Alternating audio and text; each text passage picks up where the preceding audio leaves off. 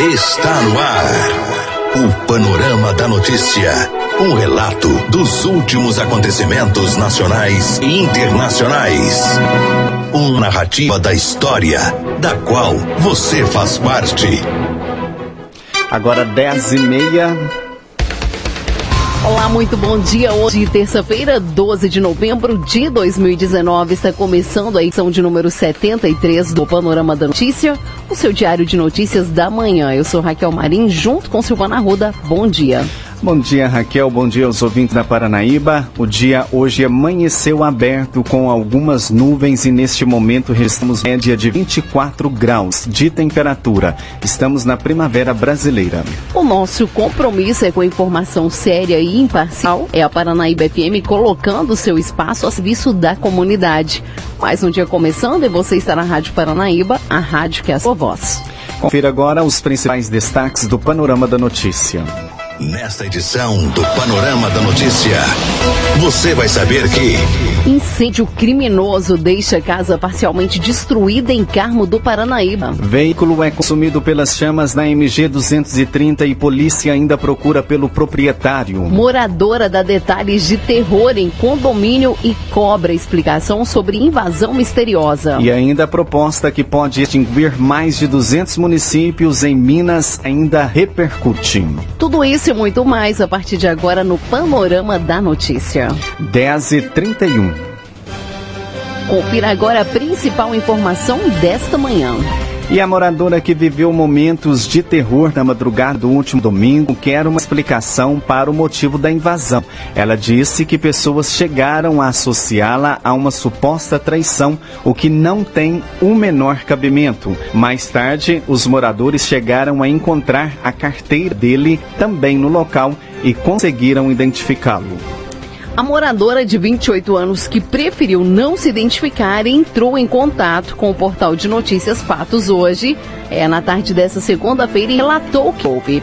Ela disse que também estava na residência, é que também estavam na residência a mãe, o marido e a filha, quando por volta das 2h30 o invasor começou a forçar sua porta para entrar no imóvel. Após isso, o porteiro e a polícia militar foram acionados para verificar a situação. A família manteve a porta trancada e o homem então subiu sobre o, tel o telhado do imóvel, danificando uma telha.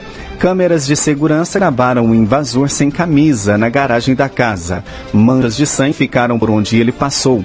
Acho que ele chegou a se esconder debaixo do carro. Só depois ele fugiu do local, disse. E não foi só nesta casa. Segundo os moradores, o invasor tentou entrar em outras três residências do condomínio, inclusive em ruas diferentes. Segundo a moradora, ninguém sabe o que, como ele entrou no condomínio e quer uma explicação para o fato, já que viveu momentos de pânico durante a madrugada.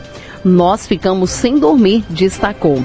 Além disso, ela conta que comentários e mensagens em grupos de WhatsApp têm dito que ela pode estar envolvida com o motivo da invasão, o que não é verdade. Ela destacou ainda que é vítima e precisa de uma explicação para que tudo fique muito bem esclarecido. A moradora contou que os policiais conseguiram identificá-lo após moradores terem encontrado a carteira dele sobre o telhado do imóvel. Além da carteira, com documentos, os policiais haviam apreendido uma aliança, um par de sapatos e um celular do invasor. De acordo com a mulher, o invasor estava desesperado e acredita que o fato pode estar relacionado a alguma traição. Nós queremos saber se ele pulou o muro ou algum morador permitiu a entrada dele. É uma questão de segurança para nós, ressaltou. O Panorama da Notícia a seu serviço. Agora 10h34 e a CEMIG irá realizar obras de manutenção na rede elétrica em Rio Paranaíba nesta quarta-feira. E para isso, o fornecimento de energia deverá ser interrompido das 12 horas às 16 horas nos seguintes locais. Rua Boa Ventura até o número 138 no centro, Rua João Leandro entre os números 577 e 680 no centro, Rua Dona Maria Terta entre os números 11 e 978 também no centro, Rua Capitão Franca de Castro entre os números 622 e 1070, Rua José Maciel entre os números 675 e 681 no Novo Rio e Rua Vereador Antônio Augusto de Carvalho até o número 998 no Novo Rio. A CEMIG orienta aos consumidores que caso aconteça algo que impeça a realização dos trabalhos, a operação poderá ser cancelada sem aviso prévio e que por isso é importante sempre considerar a rede energizada. Agora 10h35, o Senado pode concluir proposta para incluir estados e municípios na reforma da Previdência. Vamos a Brasília com Gabriela Speziale oposição em obstrução, o clima na Comissão Constituição e Justiça da Câmara ficou tenso. E a sessão será retomada hoje a partir das 9 horas da manhã para a votação da PEC, proposta de emenda à Constituição, que possibilita a prisão após condenação em segunda instância. A oposição e também partidos do chamado Centrão são contrários à proposta. E a deputada Paula Belmonte, do Cidadania do Distrito Federal, defende a aprovação da matéria e fala de uma articulação organizada para tentar barrar a tramitação do texto texto ainda na CCJ que já começaram a mudar os membros da comissão. Então, tem alguns partidos que a gente chama aí do Centrão, junto com o PT, mudando os membros da comissão, porque eram membros que iam votar a favor da PEC e já estão fazendo articulação. Isso é muito importante a gente divulgar, porque nós estamos aí, quem está fazendo isso está contra o povo brasileiro e a favor da impunidade desses corruptos. Também a favor da aprovação da PEC, que trata da prisão após condenação em segunda instância, o deputado Eduardo Bolsonaro, do PSL de São Paulo diz que quem quer frear a matéria na Câmara apoia o ex-presidente Luiz Inácio Lula da Silva, que foi libertado após a decisão da semana passada do Supremo Tribunal Federal contra a medida. Principalmente os apoiadores do Lula vão obstruir a prisão em segunda instância, porque eles sabem que daqui a pouco vai haver o julgamento do caso do sítio em Atibaia em segunda instância. Ou seja, se Lula for condenado por essa questão do sítio em Atibaia, nós conseguirmos, antes disso, colocar na lei a prisão em segunda instância, o Lula volta para a cadeia. Então eles sabem disso e estão correndo para obstruir. O líder do PSOL, deputado Ivan Valente de São Paulo, rebate o deputado Eduardo Bolsonaro e diz que ser contra a prisão em segunda instância é ser a favor da Constituição Federal. Presidente Lula é um beneficiário em 4.835 foram contemplados com essa decisão. Uma coisa chamada presunção de inocência e direito de defesa não existe na cabeça do Eduardo Bolsonaro. É por isso que ele está no Conselho de Ética, porque ele quer fechar o Congresso. Ele já falou três vezes isso aí. Ele falou que fecharia o STF com cabe um soldado sem jipe. Ele falou outro dia que se manifestações de rua democráticas, como estão havendo no Chile, contra o projeto neoliberal acontecendo no Brasil, ele seria favorável ao golpe militar e depois ele falou que era necessário um adicional número 5. Como ele é crianção ainda, ele tem 35 anos, ele acha que não teve ditadura nem tortura no Brasil, então ele não sabe o que é as 5. Então é a cabeça do ditador, é a cabeça do torturador. Nós não podemos respeitar esse tipo de opinião.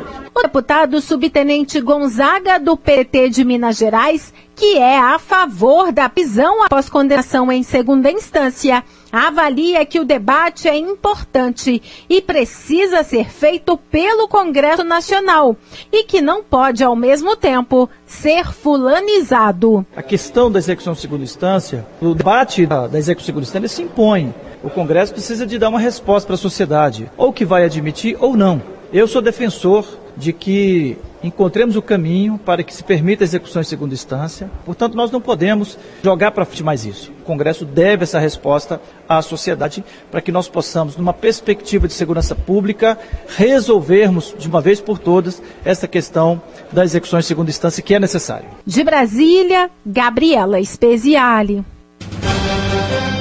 10 e 39 o presidente Jair Bolsonaro anuncia hoje nome de novo partido após decidir sair do PSL. Continuamos em Brasília com Larissa Arantes, que traz os detalhes nome do novo partido do presidente será Aliança pelo Brasil. A decisão de deixar o PSL deverá ser anunciada por Bolsonaro na tarde de hoje, depois de se reunir com parlamentares da legenda no Palácio do Planalto. É importante lembrar que para que um novo partido seja criado, é necessário reunir 500 mil assinaturas em pelo menos nove estados diferentes, de acordo com a legislação eleitoral. Por isso, se essa for realmente a escolha do presidente, vai ser necessária uma verdadeira força-tarefa de seus aliados para fazer o Aliança pelo Brasil sair do papel. De Brasília, Larissa Arantes.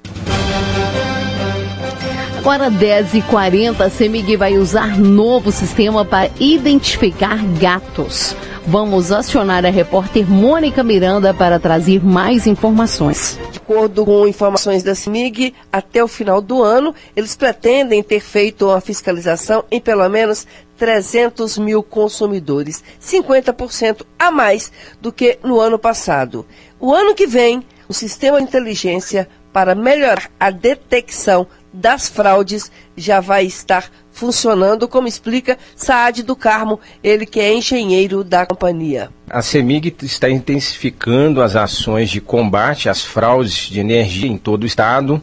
A gente sabe que esse é um problema crítico e grave né, é, para todas as distribuidoras de energia.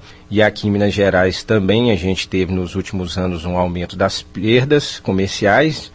E estamos aumentando aí a atuação em campo, o número de inspeções vem aumentando significativamente. No ano passado a gente fez 198 mil inspeções, até outubro agora fizemos 250 mil inspeções em todo o estado. E a meta é até dezembro a gente fechar com 300 mil inspeções em todo o estado. Com esse sistema de inteligência do ano que vem, o que, que vocês pretendem? O que, que vai melhorar? Nós temos vários pilares de atuação no nosso plano de, de recuperação de, de energia e que passam por fiscalização em campo, inteligência, que é essa parte do sistema, e automação da medição, que também é fundamental para combater esse tipo de ilícito. O sistema de inteligência ele vai nos dar possibilidade de combinar diferentes informações, informações é, de consumo, informações de denúncias, informações de comportamentos atípicos, de telemedições e essa série de informações, esse, esse analytics, né, em cima dessas informações aí, vai nos dar um, um acerto maior, uma capacidade melhor de identificar com rapidez esses fraudadores e tomar as devidas providências. Qual que é o prejuízo até agora que a CEMIC tem anualmente e que esse prejuízo é distribuído para o resto dos consumidores em função dessas fraudes dos gatos? A questão financeira é de extrema relevância, né? o impacto é muito grande. É, quando a gente fala em perdas, nós estamos falando de centenas de, de milhões de reais por ano é, que são perdidos e toda a sociedade acaba pagando isso na tarifa, aí cerca de próximo de 300 milhões de reais em perdas é, comerciais com fraudes, né? É, são repassadas para tarifa e tudo aquilo que a concessionária vem promovendo no sentido de reduzir perda é para poder beneficiar a todos que pagam regularmente. Quando é que vamos ser beneficiados? Porque a gente não tem diminuição de energia. E vocês estão fazendo inspeções, estão recuperando algumas coisas aí, não? O processo de reposicionamento tarifário, ele ocorre a cada cinco anos, conforme estabelece a Agência Nacional de Energia Elétrica. Então, a cada cinco anos, a CEMIG passou por uma revisão tarifária agora em 2018 e a próxima vai ser em 2023. Lá em 2023 é que eh, nós vamos poder colher os benefícios dessa atuação intensa da, da companhia e isso poderá refletir na tarifa. Hoje, a gente estima que o impacto dessas perdas na tarifa pode ser de até 5%. Então a gente está falando aí nessa margem que pode ser reduzida a favor da sociedade. Repórter Mônica Miranda. A polícia serviço da comunidade. 10h44 e um carro foi completamente consumido pelas chamas durante esta madrugada na MG 230 no município de Patrocínio. O automóvel pertence a um morador da cidade de Guimarães. A Polícia Militar tentou contato com o proprietário do veículo, mas não conseguiu. A polícia militar foi acionada por volta de 1h45 da madrugada. Do outro lado da linha, uma pessoa informava que uma picape Ford Pampa eh, estava pegando fogo na faixa de domínio da MG 230 nas imediações do quilômetro 89, no município de Patrocínio. Ao chegarem no local, os policiais depararam com o veículo em chamas. O corpo de bombeiros foi acionado e esteve no local, mas a picape já estava totalmente danificada pelo fogo. Os policiais militares que atenderam a ocorrência eh, descobriram a origem do veículo e entraram em contato com a Polícia Militar de Guimarães para tentar localizar o proprietário, o que também não foi possível. O caso será encaminhado para as investigações da Polícia Civil. A Polícia Militar não informou se foi possível detectar as causas do incêndio e se ele foi de procedência criminosa ou acidental.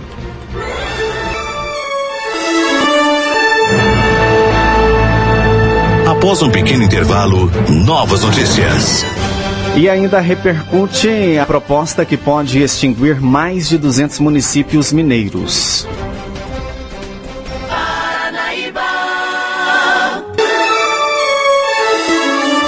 Retomamos para que você saiba o que está sendo notícia hoje. 10h50. A polícia. A serviço da comunidade.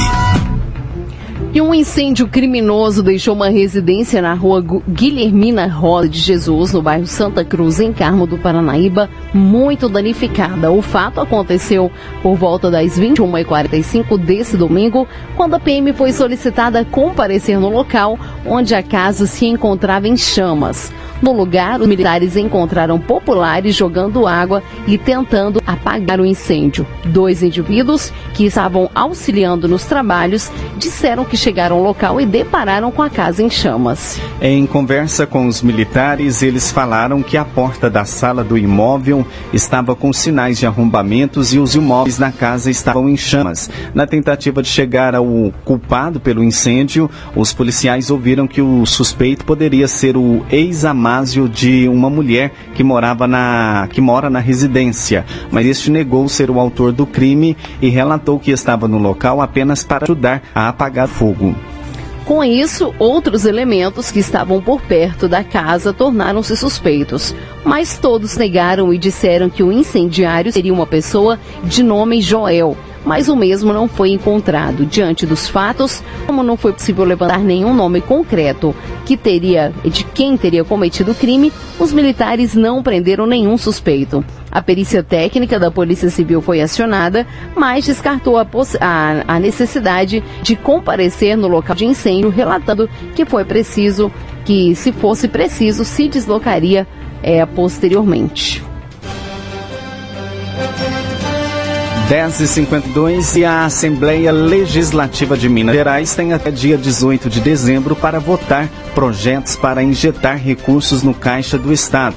A reportagem é de Camila Campos grande a expectativa para uma audiência pública já marcada para o próximo dia 20, uma audiência considerada determinante para a aprovação do tão esperado projeto de antecipação de créditos do Nióbio, o que viabilizaria o pagamento do 13º salário dos servidores do Estado. Nesta audiência, entre as comissões de Administração Pública e Minas e Energia da Assembleia Legislativa, são esclarecidos questionamentos sobre o projeto feitos pelo Tribunal de Contas do Estado e o Ministério Público de Contas Contas, órgão vinculado ao TCE. Quem explica é o deputado Ulisses Gomes, líder da minoria aqui na Assembleia Legislativa. Exatamente o aprofundamento desse tema e os questionamentos que o Ministério Público de Contas tem feito é que trouxe o debate para a Assembleia e teremos, esperamos então ter as respostas. Todos os aspectos relativos a fluxo de caixa, a modelo do contrato, a quantidade de extração, ao valor médio que se extrai e qual é esse valor médio que será calculado para essa antecipação, são pautas e questionamentos que até agora não houve nenhuma informação do governo e não tem previsão no projeto de lei apresentado. O que fica claro, o que a gente tem anunciado todo momento, é que o governo tem caixa para regularizar, mas tem preocupação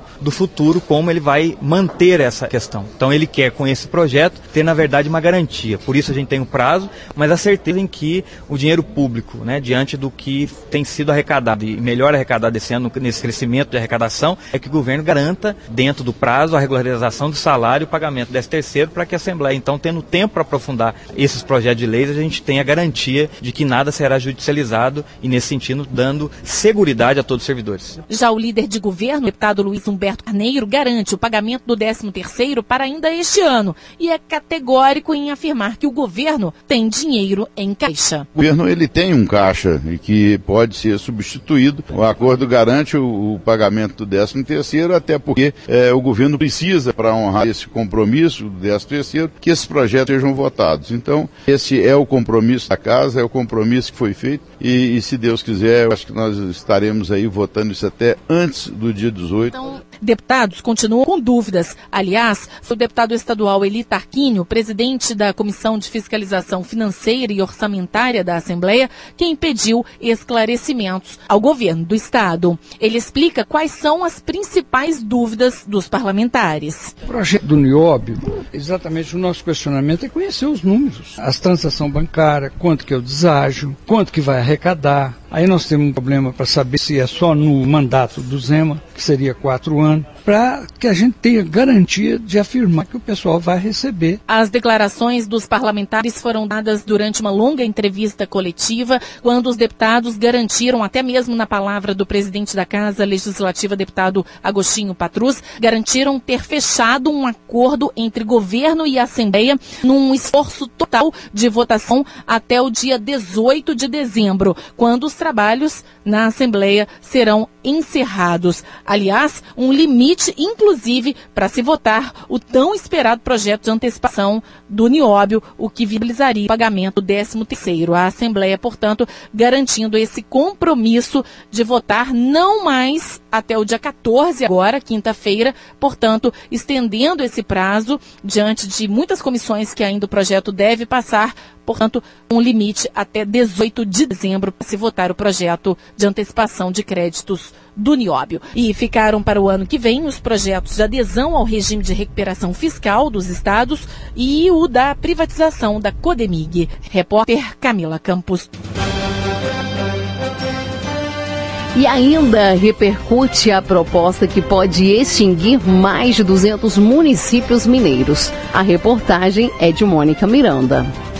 Município de Moeda já se emancipou da cidade de Belo Vale há pelo menos 65 anos. Mas agora corre o risco de voltar a ser distrito com esta proposta do governo federal de retornar a distrito cidades que estão nos critérios do número de menos 5 mil habitantes e não se sustentam. Em Minas Gerais, 211 cidades estão dentro destes critérios. Moeda é uma delas. A cidade tem hoje correio, tem agências bancárias, cartório, delegacia compartilhada com Belo Vale, posto de saúde, quatro escolas municipais e uma estadual, tem na Câmara nove vereadores com salários de R$ 3.450, o prefeito com salário de R$ 12.644, o vice R$ 4.500, são cinco secretarias e a prefeitura mantém 230 funcionários com uma folha de 500 mil reais. Diante da notícia da extinção da cidade de Moeda e assim ela se transformando novamente a um distrito, a população da cidade se dividiu. Como você chama? Linon Souza Braga. Ah, porque aqui não está resolvendo nada. A moeda acabou muito. Está fraca. E você como chama?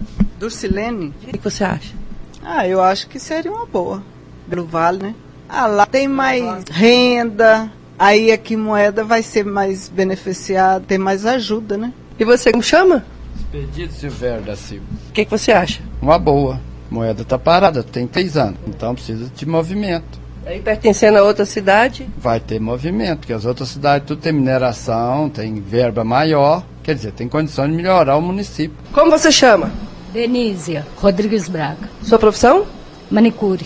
Ô Benízia, o que, que você acha dessa ideia de moeda voltar a ser distrito? Péssima. Já não tem nada. Belo Vale piorou. É pior ainda. Horrível. Péssima. Não tem como. Tá por fora esse trem. O que, que você acha disso? Vai ser ruim? Vai ser bom? Para mim, péssimo. Para mim, moeda sempre tem que ser moeda. Não quero que moeda se torne como Belo Vale e nem venha a ser de Belo Vale. Ah, eu já acostumei, né? Nasci, já cresci como moeda, eu prefiro ela dessa forma.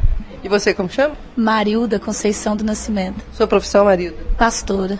E o que, que você acha? Olha, eu também acho péssima ideia, porque moeda ela tem que ser independente. Se ficar dependendo de, de Belo Vale, não tem como, entendeu? Acho que a maioria das pessoas não gosta disso não. Mas o prefeito de Moeda, Leonardo Augusto Moura, disse estar trabalhando muito para que o município não seja rebaixado a distrito. Segundo ele, no próximo recenseamento, por exemplo, a cidade vai ter sim mais de 5 mil habitantes. E quanto ao município se sustentar, a cidade vai conseguir, porque ele vai trabalhar na questão dos tributos. E o município vem trabalhando para melhorar a sua receita, porque a gente sabe que com essa dificuldade que houve aí do Estado, o município tem que trabalhar uma receita própria, porque senão ele fica dependendo 100% do repasse e aí, em determinado momento, o município tem colapso. Nós estamos trabalhando para reajustar o Código Tributário, que ele é antigo, ele é deficitário, ele não dá respaldo para você cobrar corretamente como deve ser cobrado, porque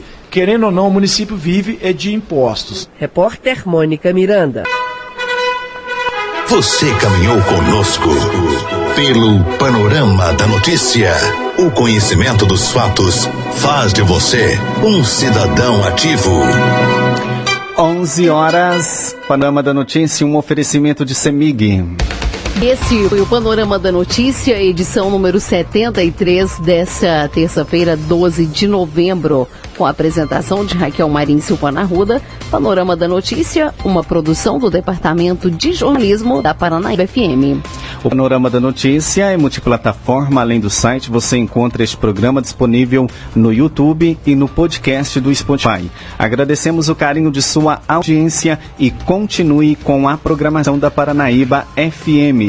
Fique com Deus. Bom dia, Rio Paranaíba.